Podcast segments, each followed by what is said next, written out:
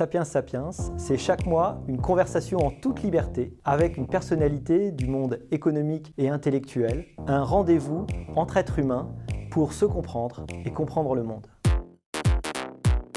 Bonjour à tous, merci de nous rejoindre pour ce nouveau numéro de Sapiens Sapiens.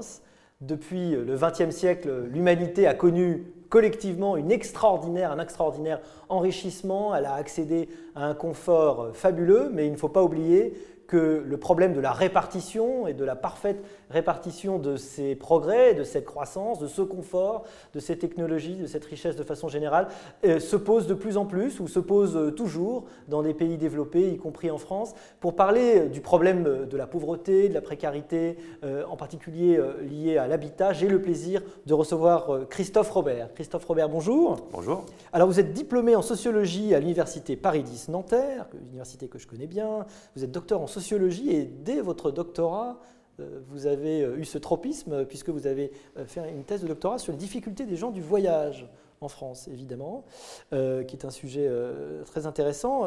vous avez été, vous êtes toujours délégué général de la Fondation Abbé Pierre depuis 2015, fondation qu'on ne présente plus. Vous avez rejoint la fondation en fait en 2004 en tant que directeur des études et puis vous y avez grandi et vous avez milité dès, cette époque. Vous êtes ancien directeur d'un bureau d'études spécialisé sur les questions d'habitat et de logement. Vous avez une activité aussi d'écrivain euh, pour, euh, diffuser euh, votre, vos expertises. Hein. Éternel étranger en France, chez Desclés de Brouwer en 2007, avec une point d'interrogation. Éternel étranger en France, point d'interrogation.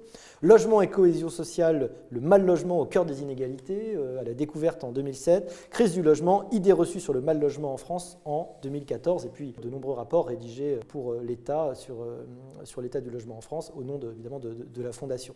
Alors, on, entend souvent dire que la crise du Covid, ça a été un moment d'explosion des inégalités, ça c'est sûr, d'augmentation de revenus euh, pour euh, les personnes les plus riches, évidemment euh, quand vous possédez Amazon d'autant plus, mais elle a également fragilisé les, personnes les plus précaires. On sait que le nombre d'allocataires du RSA a augmenté de 10% en, en, 2020, et le Secours populaire a indiqué qu'ils ont été sollicités par plus de 600 000 nouvelles personnes qui étaient jusque-là inconnues. Alors, au-delà des, statistiques du RSA, est-ce qu'on peut déjà mesurer euh, un effet délétère sur la pauvreté de la crise du Covid qu'on vit?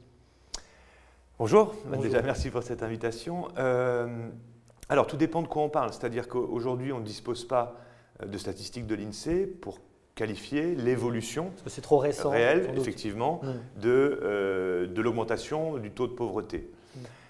Par contre, il y a des indicateurs qui sont préoccupants.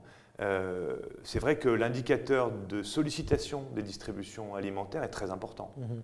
Pourquoi il est très important? Parce que, au fond, euh, beaucoup de personnes euh, n'ont pas envie d'aller frapper à la porte de la distribution alimentaire. Donc mhm. souvent, on a un peu honte de se montrer, de montrer sa fragilité. Mhm. Quand on y va, c'est quand même qu'on n'a pas beaucoup d'autres choix.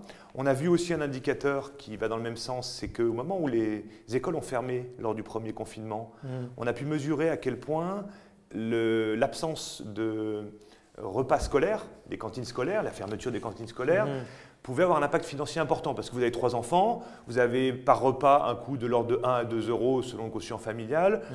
et euh, des repas équilibrés. Et euh, cette absence, cette fermeture des, cantines scolaires faisait que pour des budgets très serrés, c'était déterminant. Trois enfants par jour, Tout d'un coup, sont à la par maison, semaine. Euh, effectivement, pareil, la hausse des, des, charges liées au fait de devoir se confiner, rester dans son logement. Donc, bien sûr, euh, l'augmentation importante du nombre de personnes en situation de chômage, bien sûr, la hausse du RSA, l'augmentation des distributions alimentaires, grosso modo de 20 à 40% selon les territoires, mhm. et savoir finalement si euh, durablement des personnes vont rester dans cet état de fragilisation, de précarisation, ça par contre c'est trop tôt pour le dire. Par contre, il y a un point qui a été moins visible pendant cette période, c'est que globalement, pour en parler, mais pendant cette année, la protection sociale a joué son rôle en France quand même. C'est-à-dire qu'il y a eu un investissement très des amortisseurs hein, très des amortisseurs très puissants. Euh, donc macroéconomiquement, c'est très significatif ces amortisseurs, mais il y, a pas mal de, il y a pas mal de monde qui sont passés au travers des mailles du filet. Je vais prendre deux exemples. Euh, toutes les mesures qui ont été prises, chômage partiel, fonds de garantie, euh, aide exceptionnelle, bon, par exemple, tous ceux qui sont dans l'économie souterraine n'en ont pas bénéficié. Euh, dans le domaine du bâtiment, eh euh, de la restauration. c'est quand même évalué à peu près à 2,5 millions de personnes. Là, ils ne sont pas couverts par définition. Par définition. Et donc des situations très Mm. fragiles. Euh, autre élément, même les aides exceptionnelles pour les plus précaires qui ont pu être mises en place euh, en juin dernier Oui. euh, ou en novembre dernier, hein, à deux reprises, il y a eu des aides exceptionnelles. Par exemple, ces aides s'adressaient aux bénéficiaires de minima sociaux, type le revenu de solidarité active, ou aux bénéficiaires des aides personnelles au logement. Mhm. Mais je vais prendre un exemple. Un jeune qui a 20 ans, qui a plus de relation avec sa famille, Mhm. qui est dans la galère, eh bien, par définition, il n'a pas le RSA parce qu'il n'est pas ouvert au moins de 25 ans, et il n'a pas d'APL parce qu'il n'a pas de logement. Si, euh, dans les lieux que nous on propose pour les personnes sans domicile, ils n'ont pas pu bénéficier de ces aides exceptionnelles. Donc, derrière cette protection sociale qui a globalement bien joué son rôle, et c'est satisfaisant, il ne faut pas oublier tous ceux qui sont restés euh, sur le carreau.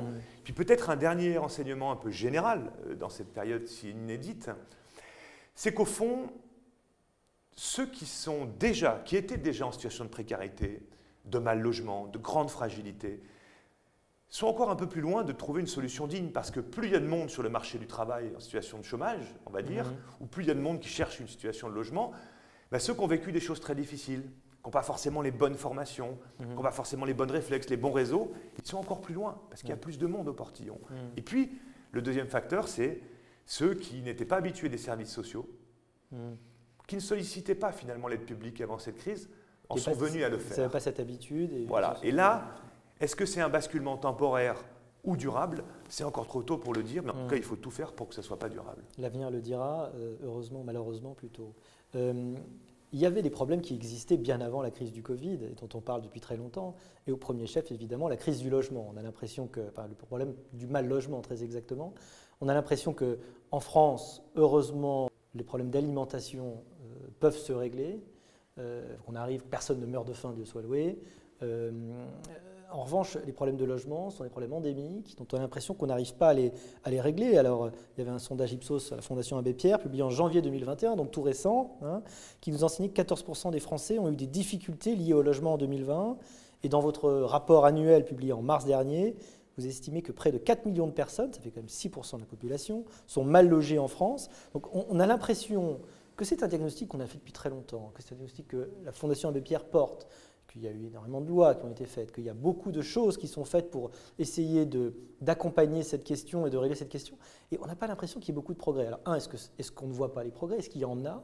Est-ce qu'il y a une évolution? Et puis deux, évidemment, qu'est-ce qu'on peut continuer à essayer de faire? Alors, euh, il faut rentrer un peu dans le détail pour Mm. répondre à vos questions. Parce que c'est un problème complexe. Ouais, ouais, Ouais, ouais, mais ouais. parce qu'effectivement, je voudrais remonter un peu dans le temps, peut-être, pour justement, euh, puisque vous, vous m'invitez à, à réfléchir à est-ce que ça a un petit peu changé, est-ce que ça va mieux, Mm. moins bien, est-ce qu'il y a des choses qui ont été faites ou pas. J'ai envie de revenir au, au combat de l'abbé Pierre de 54. On sortait de la Deuxième Guerre mondiale, il y a eu beaucoup de démolitions de logements. Euh, on avait des situations euh, innommables de bidonvilles, euh, de personnes dans des conditions de logement euh, vraiment catastrophiques. Donc, si on regarde ce qui s'est passé depuis 54, globalement, euh, la qualité des logements s'est améliorée, le nombre de mètres carrés par personne, par ménage, a Mm. fortement évolué. Quand je disais la qualité du logement, c'est euh, euh, avoir une salle de bain, des toilettes, Mhm. l'eau courante, une Oui. électricité de qualité dans son logement. Euh, ça s'est démocratisé en quelque sorte, pour faire vite. En revanche, en 2021, il y a encore des personnes qui vivent comme en 54. À peu près 15 000 personnes qui vivent dans des bidonvilles, c'est la statistique euh, publique. Mhm. Ces bidonvilles qu'on avait pensé avoir résorbées dans les années 70. Ouais. Vous savez, quand on a créé ces grands ensembles en périphérie des villes, Mhm. euh, c'était vraiment une, une évolution majeure. Des personnes sortaient de bidonville, se retrouvaient dans un logement euh, spacieux, ouvert, euh, équipé. Ben oui, non, il y a 15 000 personnes qui vivent Mhm. dans des bidonvilles, au sens propre du terme. Euh, donc, tout n'est pas linéaire dans cette histoire-là.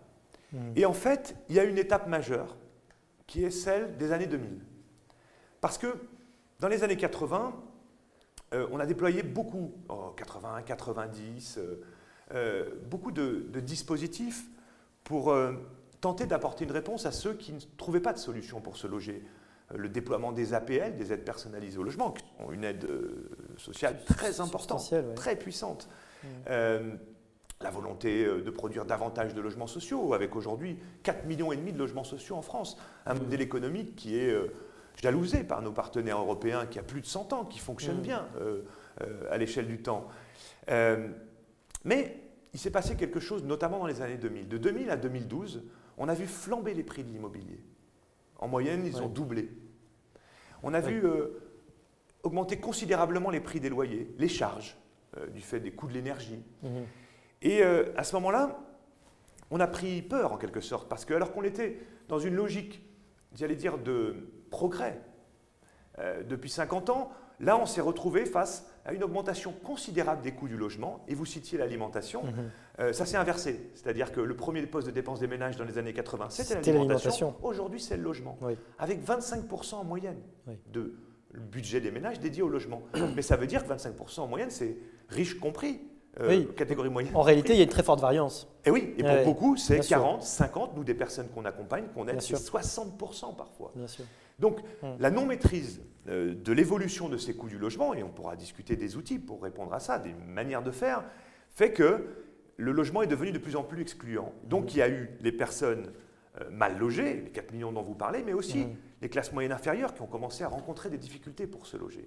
Et on est en plein dans cette étape-là où, si on ne fait rien, le logement contribue considérablement à produire de l'exclusion, mais aussi, on pourra en parler, à creuser les inégalités. Oui, et pourtant, euh, l'État donne chaque année 42 milliards d'euros par an au secteur du logement, dont 21 milliards euh, au titre des APL. Est-ce que l'argent est mal utilisé Est-ce qu'on n'a pas assez? vous avez dit au titre des APL Dont 21 milliards, d'après mes chiffres. Est-ce que je me trompe? Alors, je, bah, allez-y. Ah alors, la question, c'est est-ce qu'il n'y en a pas assez Est-ce que c'est mal utilisé? Euh, Est-ce qu'il y a une question de répartition des moyens? On a l'impression qu'on fait déjà beaucoup, autrement dit. est-ce qu'il faut en faire plus ou est-ce qu'il faut faire mieux? Probablement les deux, j'imagine. Non, non, mais c'est une très bonne question, mais il faut faire très attention. De quoi parle-t-on? De 40 milliards. En fait, ce n'est pas 40 milliards de l'État, c'est l'effort public consacré au logement. Donc vous avez le budget de l'État, des collectivités locales, vous avez les partenaires sociaux, par exemple via Action Logement. Donc ce n'est pas que l'État. Et mhm. dedans, vous avez beaucoup de choses. Vous avez par exemple, quand euh, les gens font des travaux dans un appartement, il va avoir une TVA à 5,5 à 5 au lieu de 10. D'accord. Et là, on compte la différence en dépenses fiscales, c'est ça? Exactement. Donc, mmh. euh, parce que je dis ça parce que c'est parce que vous avez fait, mais souvent il est fait un parallèle en disant regardez, on dépense 40 milliards, c'est beaucoup trop. Et il y a 4 millions mal logés, comme le dit la Fondation Abbé Pierre. Mais de quoi parle-t-on En tout cas, ce n'est pas satisfaisant qu'il y ait encore 4 millions de mal logés, ça c'est sûr. Oui, mais surtout, il faut qu'on ait un débat collectif sur euh, où est-ce qu'il faut mettre des moyens. Donc, ce n'est pas que du budget de l'État. Mmh. Est-ce que quand on s'interroge sur 40 milliards, il faut supprimer cette fiscalité avantageuse pour les travaux chez les particuliers? C'est une question. En tout cas, ce n'est pas destiné euh, à la lutte contre le mal logement uniquement, même si c'est beaucoup. Il y a beaucoup de choses dedans. Pour les APL, euh, on, est plutôt, on était plutôt au début du quinquennat à 18 milliards, ça a baissé, hein, plutôt à 16 milliards 5 aujourd'hui. Parce que, pourquoi je dis qu'il faut être vigilant sur cette analyse? Parce que, euh, budgétaire macro, mmh. parce que c'est ce qui se passe en ce moment avec le gouvernement. Si on regarde bien, depuis 2017, sur les derniers trois budgets de la nation, on a baissé le budget de l'État de 10 milliards d'euros sur le logement. Sur deux leviers majeurs de la solidarité. Mmh. On a baissé sur les APL on a baissé sur la construction de logements sociaux. Mmh. Donc, nous, ce que nous voulons, c'est un débat public, nous avons ce débat avec le gouvernement qui est mhm. compliqué, qui est tendu, c'est de dire pourquoi vous réduisez les parties qui concernent les plus pauvres ou les plus modestes, mhm. c'est-à-dire les, les, deux leviers de l'exercice de la solidarité dans le domaine du logement, mhm. que sont le logement social et les APL. On n'est pas pour un statu quo, parce qu'on peut sans doute faire mieux, mais euh, vouloir réduire l'intervention de l'État dans ce domaine-là, alors qu'il y a 4 millions de mal logés, alors qu'il y a les classes moyennes inférieures qui rencontrent aussi des difficultés de logement, ça nous semble être un très mauvais choix. Mmh. Après, on peut débattre euh, de tout.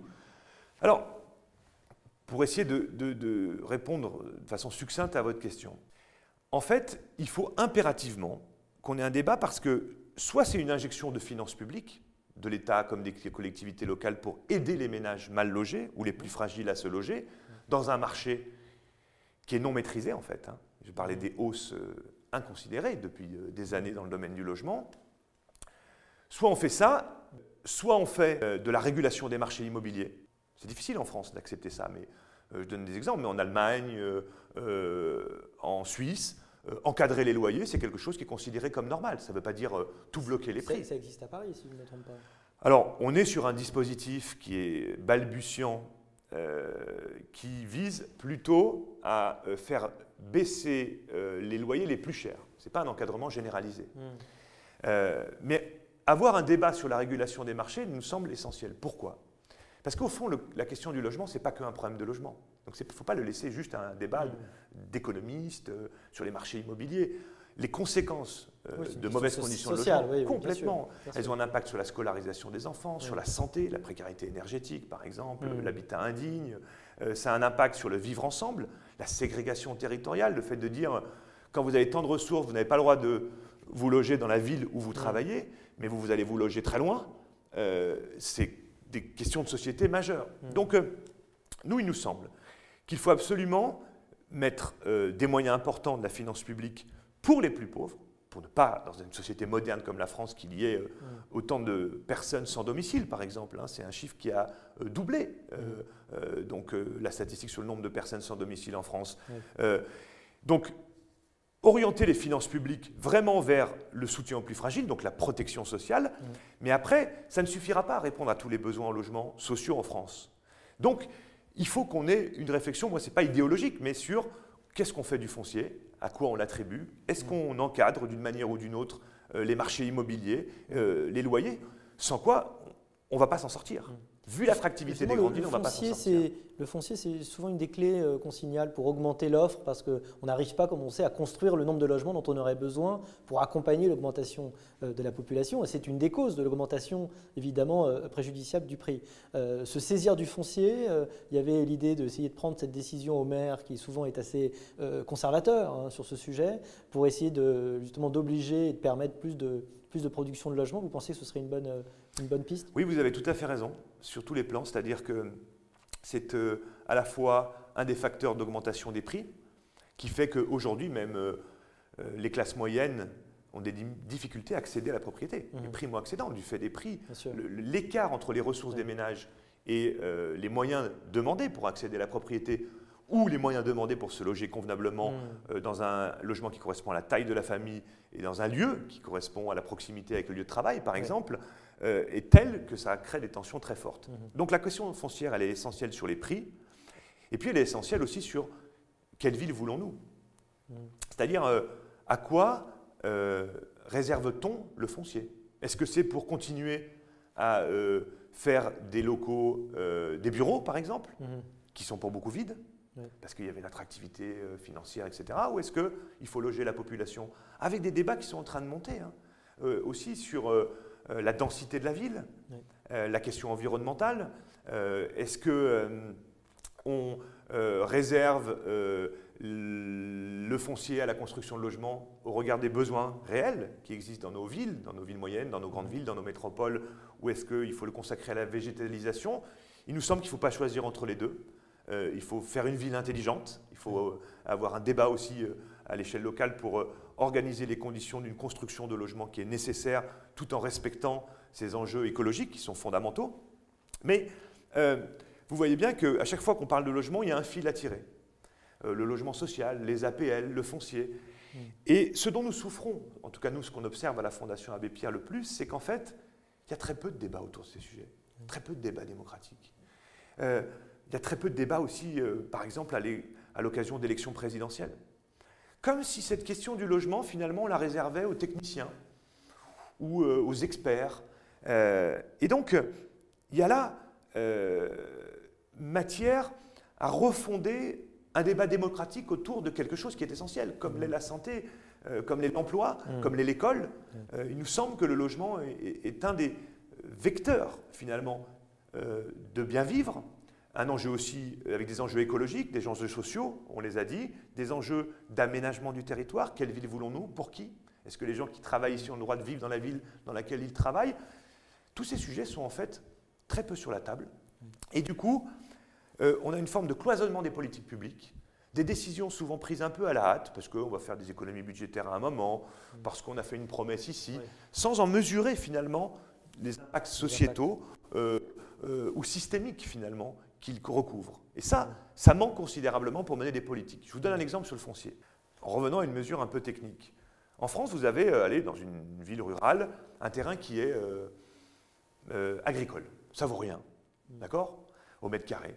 Et puis tout d'un coup, parce que, pour plusieurs raisons, j'y reviendrai, on va rendre ce terrain constructible. Mmh.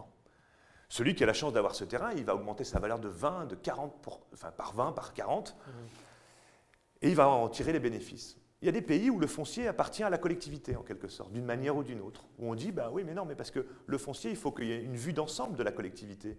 Qu'est-ce qu'on va en faire? Un équipement public, une crèche, une école euh, Ou quand il y a des plus-values qui sont liées en fait à la collectivité, qui a amené l'eau, l'électricité, qui a fait des routes, et ça devient constructible ce terrain, mhm. eh bien il y a un partage de la plus-value. Mhm. Une partie va revenir au propriétaire du terrain, une partie va revenir à la collectivité. Mhm. C'est pour vous donner juste un exemple, pour dire, ces questions-là d'urbanisme, de logement, d'habitat, il faut les remettre à l'échelle des questions sociétales euh, et ça va avoir des impacts sur, euh, selon ce qu'on décidera collectivement, sur les mesures techniques ou financières, comme par exemple le partage de la plus-value sur euh, la valeur foncière. Absolument. Restez chez vous, souvenez-vous, hein, c'était le slogan le plus martelé au printemps 2020, euh, mais encore faut-il évidemment avoir, un chez soi. Euh, on estime qu'il y a près de 300 000 sans-abri en France, c'est-à-dire que s'ils étaient tous regroupés dans une ville, n'est-ce pas, ça ferait la sixième ville euh, de France. Alors, comment jugez-vous les politiques développées sur ce sujet, qui lui aussi, je sais, est, très complexe Comment on réinsère justement dans le logement? Au-delà du mal logement, il y a ce le pire finalement, qui est euh, euh, le sans-abrisme, si on peut l'appeler comme ça. Qu'est-ce qu'on fait vis-à-vis de ce phénomène? Alors, d'abord, juste euh, un tout petit problème de définition. C'est très important pour nous d'être précis. Mm. il y a la définition des sans-abri et la, définition des sans-domicile fixe. Au sens de l'INSEE, il y a effectivement 300 000, comme vous l'avez indiqué, personnes sans domicile fixe. Mm-hmm. Parmi ces personnes sans domicile fixe, il y a des personnes sans abri, mm-hmm. Mais il y a aussi des personnes qui sont par exemple dans des hébergements d'urgence ou dans des cabanes euh, au fond d'un jardin, dans, des bois. fixe, il y a les gens qui sont en situation de, de forte précarité, disons, euh, de logement. En, absence de logement. En absence de logement, donc ils ont des logements temporaires, mais c'est uniquement temporaire, c'est ça? Ou des hébergements temporaires plutôt. D'accord. Voilà. C'est-à-dire que hmm. vous avez les mal logés. Mal logés, c'est toutes les personnes sans domicile personnel, sans domicile fixe, sans abri.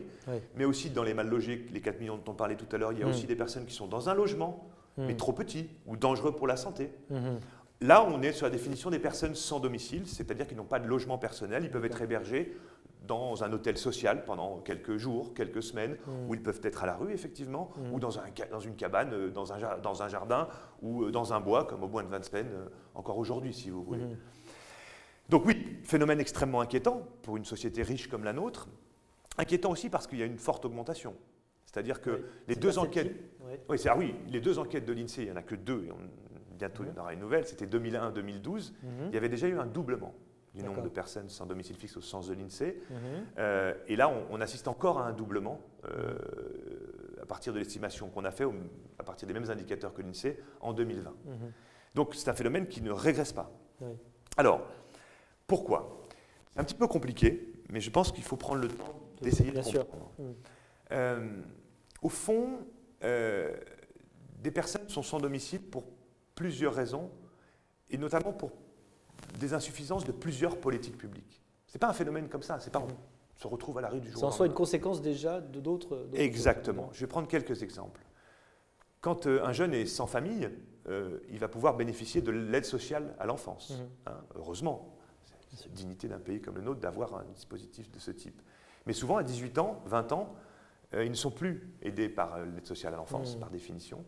Et la question de savoir qu'est-ce qu'ils deviennent en termes de logement n'est pas suffisamment posée. Donc pour beaucoup, ils vont se retrouver à la rue. Par exemple, il y a une mmh. forte représentation, surreprésentation des jeunes à la rue parmi les personnes qui sont passées par l'aide sociale à l'enfance. On n'a pas mmh. fait le boulot pour euh, les accompagner.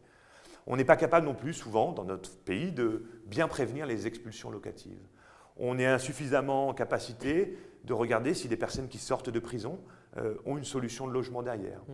On est, euh, il y a 30 ans, on a fermé des lits d'hôpitaux psychiatriques, ce qui était plutôt une bonne décision, mmh. mais on n'a pas suffisamment outillé euh, le secteur de la psychiatrie pour pouvoir accompagner ces personnes qui souffrent de troubles psychiques mmh. dans, l'espace public, dans leur vie, exactement. Donc du coup, le secteur de l'hébergement, auquel nous on contribue, la Fondation Abbé Pierre, se retrouve à recevoir, accueillir en bout de course plein de défaillances de politique publique, d'insuffisances de politique publique. Donc, d'année en année, depuis 15, 20 ans, on augmente les réponses d'urgence à ces situations d'urgence. On augmente les hôtels sociaux, Mhm. l'hébergement d'urgence, Mhm. de sorte qu'aujourd'hui, on a à peu près deux- un volume de 200 000 euh, solutions, places en hébergement Mhm. euh, d'urgence ou d'insertion. Et chaque année, ça augmente, avec un budget considérable, qui a dépassé les 2 milliards d'euros de l'État par an. Ouais. Premier problème, c'est que c'est bien d'apporter des réponses en urgence. Mais c'est bien aussi de regarder pourquoi les gens se retrouvent dans cette situation. Parce qu'autrement, on ne règle pas le problème. Bien sûr. On accroît Mhm. les réponses en urgence à ces besoins d'urgence, Mhm. mais on ne règle pas le problème initial, à la source, premièrement. Et puis ce secteur d'urgence, il est confronté à une difficulté, c'est qu'aujourd'hui, on a plein de personnes dans l'hébergement d'urgence qui n'ont rien à y faire, plus rien à y faire aujourd'hui, mais ne trouvent pas de logement. Alors, C'est là euh, qu'il se adapté il à rencontre le problème de, de- de l'accès au logement normal. Exactement, au logement de base, de le- celui que, dont tout le monde voudrait pour pouvoir accueillir ses voisins. Pour que vous compreniez bien, quand on est dans un hôtel social, euh, souvent on ne peut pas faire la cuisine, on ne peut pas accueillir qui on veut, euh, bref. Ouais. Et puis on est euh, expulsable du jour au lendemain, ou plutôt on peut se retrouver euh, sans solution du jour au lendemain. Mhm. Donc comme par le haut, on ne trouve pas non plus des solutions adaptées de logement, logements sociaux en nombre suffisant, logements privés qui correspondent aux capacités Mhm. financières de ces ménages, même Mhm. quand ils ont un travail, hein, un emploi. Ce secteur du coup de l'hébergement d'urgence, il est complètement euh, euh, pris en étau par ces insuffisances en amont et cette absence de capacité de sortie vers le haut. Donc du coup, on fait grossir, grossir le secteur de l'hébergement pour un coût très important pour la collectivité publique, plus de 2 milliards d'euros. Et de façon non satisfaisante pour les gens, parce que Mhm. ce n'est pas ça que veulent les ménages.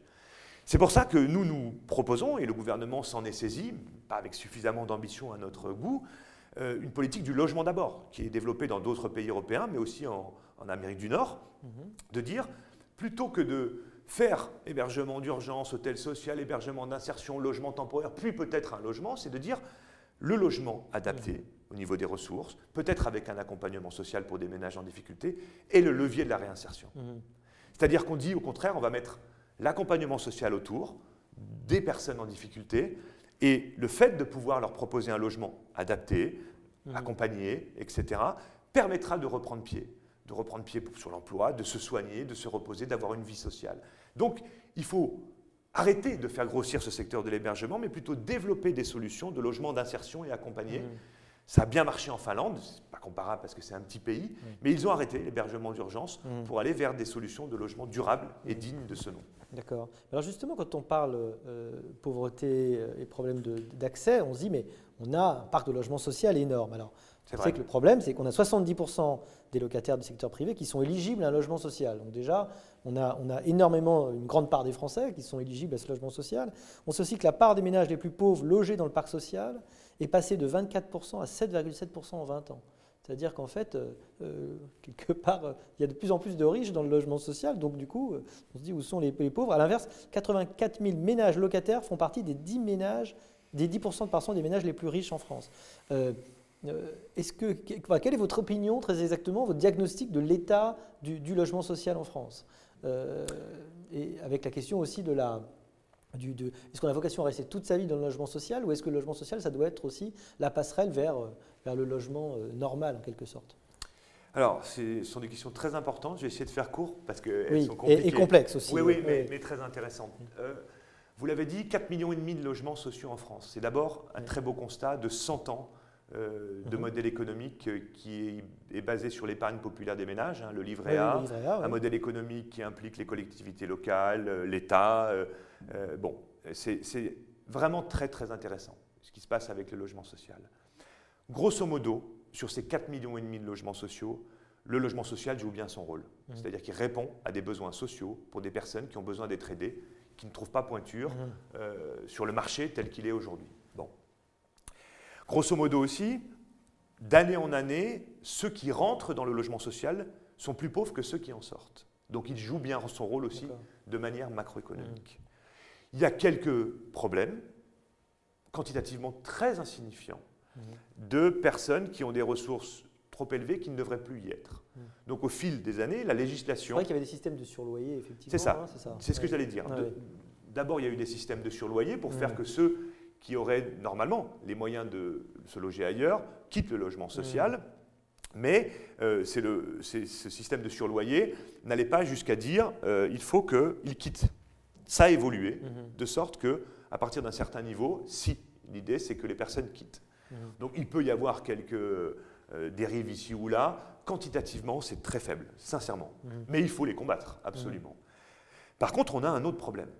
Alors, c'est que le modèle économique, tel qu'il a évolué depuis 20 ans, quand je dis le modèle économique, c'est les apports en subventions, ce sont les fiscalités avantageuses pour la production de logements sociaux, c'est la mise à disposition de fonciers, à quel prix, qu'on évoquait tout à l'heure. C'est aussi l'adéquation entre les niveaux de loyer du logement social et les aides personnelles au logement, les APL. Euh, il y a eu un décrochage qui s'est opéré au fil des années pour des raisons d'économie budgétaire, qui fait que, et c'est l'élément que vous pointiez qui est très inquiétant, dans la production neuve de logements, je dis bien la production neuve, les plus pauvres trouvent difficilement chaussures à leurs pieds. Hmm. C'est-à-dire que même pour les plus pauvres, la production neuve de logements sociaux amène des niveaux de loyer trop chers. Donc l'équilibre des il faudrait des logements très sociaux, c'est ça C'est ça. Donc du coup, hmm. dans le logement social ancien, il y a encore des logements à très très bas loyer, 3 à 4 euros du mètre carré, des choses accessibles pour les plus pauvres, y compris les bénéficiaires du RSA. Hmm. Mais les logements neufs, euh, ne permettent plus aujourd'hui cette accessibilité. C'est-à-dire que le modèle économique euh, a été bousculé. Donc ça, c'est une très importante question. Ils sont trop haut de gamme quelque part, en fait euh, Alors c'est plus compliqué que ça. C'est que pour pouvoir équilibrer les opérations, pour que les bailleurs sociaux puissent continuer encore 100 ans, le modèle économique est fait de telle manière qu'on sort des logements en fonction des aides dont on a, mmh. que l'on peut avoir et des loyers qui rentrent. pour les 10 ans, 20 ans, 30 ans à venir. Mmh. Et comme il y a eu une baisse d'implication de la puissance publique sur le logement social, eh bien, euh, ce niveau d'équilibre nous amène à des niveaux de loyer qui correspondent plus aux plus pauvres et qui sont plus compensés par les APL. Pour vous donner un exemple, dans les années 90, on appelait ça le bouclage. Le ministre du Logement à l'époque avait bouclé, c'est-à-dire qu'il avait mis au même niveau les, APL que les loyers du secteur social. Mhm. Et là, on pouvait loger même les plus pauvres. Et tout ceci pour des raisons d'économie, mais qu'on peut comprendre aussi. Hein. On pensait que les APL, elles allaient s'éteindre avec le développement euh, euh, des 30 glorieuses, qu'il n'y en aurait plus besoin en fait à un moment. Et ça a été l'inverse. C'est-à-dire qu'on a eu chômage de masse, durablement, mm. euh, la précarité, la nouvelle les nouvelles précarités, les phénomènes des travailleurs pauvres. Mm. Et en fait, euh, on a vu 6 euh, millions et demi de ménages bénéficiaires des APL, 13 mm. millions de personnes, 18 milliards d'euros par an. Donc du coup, ça les gouvernements successifs ont voulu contenir les dépenses, comprendre. Mais du coup, ça passe plus pour le modèle. Donc il y a une question aussi autour de ça. Mais il n'y a pas que ça il y a quand même un problème d'attribution aussi de logements sociaux. Mmh. C'est-à-dire que les lois sont contraignantes, normalement, pour mmh. attribuer les logements sociaux aux plus pauvres, aux plus modestes, et on n'est encore pas à l'atteinte des objectifs fixés par la loi. Or, là, nous avons les moyens de le faire dans le parc existant. Mmh. Donc il faut que tous les bailleurs sociaux, tous les réservataires, ceux qui attribuent des logements sociaux, les collectivités locales, Action Logement, les préfets, se mobilisent pour atteindre les objectifs fixés dans les lois pour attribuer plus de logements aux plus pauvres. Ça, c'est vraiment Ça veut dire que c'est un processus qui est encore trop opaque Ça veut dire qu'il y a des facteurs qui ne sont pas les bons qui sont pris en compte concrètement Comment ça, Alors, il y a la question du modèle économique sur la production neuve, je l'ai dit. Hmm. En matière d'attribution, vous savez, c'est très complexe. Hein, c'est quand on, attribue 500 000 logements sociaux par an. Donc vous hmm. imaginez. Et euh, il y a beaucoup d'acteurs autour avec de ça. Avec une liste d'attente euh, qui, est 2 millions faramineuse. donc, euh, une liste de 2 millions À chaque fois, c'est une discrimination problématique par rapport à plein de dossiers éligibles euh, qui sont tous aussi justifiés. Oui, alors euh, c'est ça, c'est ça. Alors vous avez, alors c'est pour ça qu'il y a des indicateurs qui, parmi tous ceux qui sont éligibles, euh, doivent quand même, par exemple, il y, a un critère qui fait que 25% des attributions de logements sociaux doivent être attribuées aux 25% les plus modestes, en dehors des quartiers populaires, mhm. hein, pour ne pas rajouter la, difficulté à la difficulté. Donc ce taux de 25%, aujourd'hui, on en est à 16%. Donc il y a de la marge. Il y a de la marge. Et il y a les logements disponibles. Mmh. Donc, ça veut dire que, oui, il y a des, euh, des bailleurs sociaux ou des maires ou des préfets sur certains territoires qui ne jouent pas encore complètement le jeu. Donc, il mmh. faut aller au bout euh, de ces objectifs, il faut les atteindre. Ça, mmh. c'est fondamental. Après, juste une petite euh, nuance par rapport à, une question, un questionnement de tout à l'heure. le logement social, il doit jouer son rôle pour les plus pauvres. C'est une évidence, puisque c'est un levier de protection sociale dans le domaine du logement en France. Mais il peut aussi jouer euh, un rôle plus large, c'est-à-dire euh, sur la question de la mixité sociale, par exemple. Et donc, euh, c'est pour ça qu'il y a plusieurs catégories de logements sociaux. Vous mhm. disiez le logement très social, qui est plutôt destiné aux plus pauvres, mhm. mais il y a aussi du logement qui est un peu, un peu plus au-dessus, qui n'est pas haut de gamme, mais qui présente des niveaux de loyer, l'idée étant de pouvoir faire de la mixité. Mhm. quand on dit il faut que les gens sortent, est-ce qu'il ne faudrait pas qu'ils sortent plus? Alors les plus riches, c'est sûr. Euh, mais sortir vers où? Si vous habitez dans le logement social en Ile-de-France, que vous avez euh, un niveau de mètre carré, un coût de mètre carré de l'ordre de 6-7 euros, mm. vous allez vous confronter à un marché qui va être euh, autour de 25, 27. Mm. Beaucoup de gens ne peuvent pas, voudraient bouger pour se rapprocher de leur lieu de travail, pour avoir un logement plus grand, pour ceci, pour cela. La marche est, la trop, marche est, trop, grande. Exactement. Et donc là, il y a un vrai sujet aussi, mmh. ça rejoint la question de la régulation des marchés, mmh. ou à côté du logement social, produire une offre de logement intermédiaire pour que des gens puissent quitter le logement social et mmh. libérer euh, des solutions pour d'autres. J'aimerais qu'on termine sur la pauvreté des jeunes. Euh, avec le, Covid, il y a eu beaucoup de secteurs qui étaient pourvoyeurs traditionnels d'emplois saisonniers, intérimaires, évidemment, ont été, ont été fermés. Ça a été très difficile pour le revenu des plus jeunes. On sait aussi que euh, pour l'entrée dans le marché du travail, c'est un, un vrai problème. Et d'ailleurs, les études montrent que quand vous ratez votre entrée sur le marché du travail, ça vous suit un peu toute votre vie. Il y a une sorte de retard à l'allumage qui est terrible. Vous militez pour un RSA en destination des jeunes. Aujourd'hui, il a plus de, de, 25 ans. Euh, est-ce que cette proposition ne doit pas s'accompagner d'un droit à la formation et, et aux compétences? Est-ce que il n'y a pas une articulation aussi aujourd'hui Parce qu'on sait que les statistiques sont, radicalement différentes entre un jeune formé, évidemment, même si aujourd'hui ça peut être plus compliqué, mais et puis un jeune qui n'est pas formé. On a l'impression que c'est vraiment la ligne de partage aujourd'hui dans les difficultés des jeunes. C'est la non-formation, c'est malheureusement le passeport pour les difficultés. Complètement. Euh, en fait, je pense qu'il faut bien qu'on on analyse euh, pourquoi on appelle un RSA pour les moins de 25 ans. Mhm. Mais d'abord dire, je suis 100% d'accord avec ce que vous avez dit sur la formation, l'accompagnement vers l'emploi. Euh, c'est fondamental. Mhm. C'est fondamental. C'est évident que le RSA pour une personne seule est à 500 euros aujourd'hui.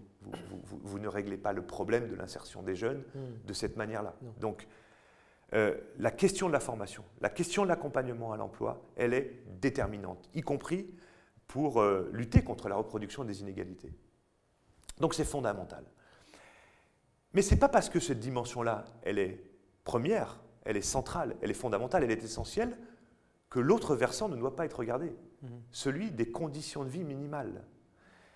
Et c'est là où euh, nous avons un, énorme coup de colère. Mais vraiment, moi, je, vous avoue que mhm. je, ne comprends pas ce débat que nous avons, pas là, hein, mais avec les politiques mhm. publiques depuis longtemps, pas seulement avec ce gouvernement, sur euh, ce refus d'ouvrir euh, le RSA au moins de 25 ans. Mhm. Les arguments, nous les avons entendus depuis longtemps, nous et d'autres associations de solidarité, pour dire euh, non mais enfin, vous n'allez quand même pas euh, faire un apprentissage à l'assistanat dès 19 ans, 20 ans.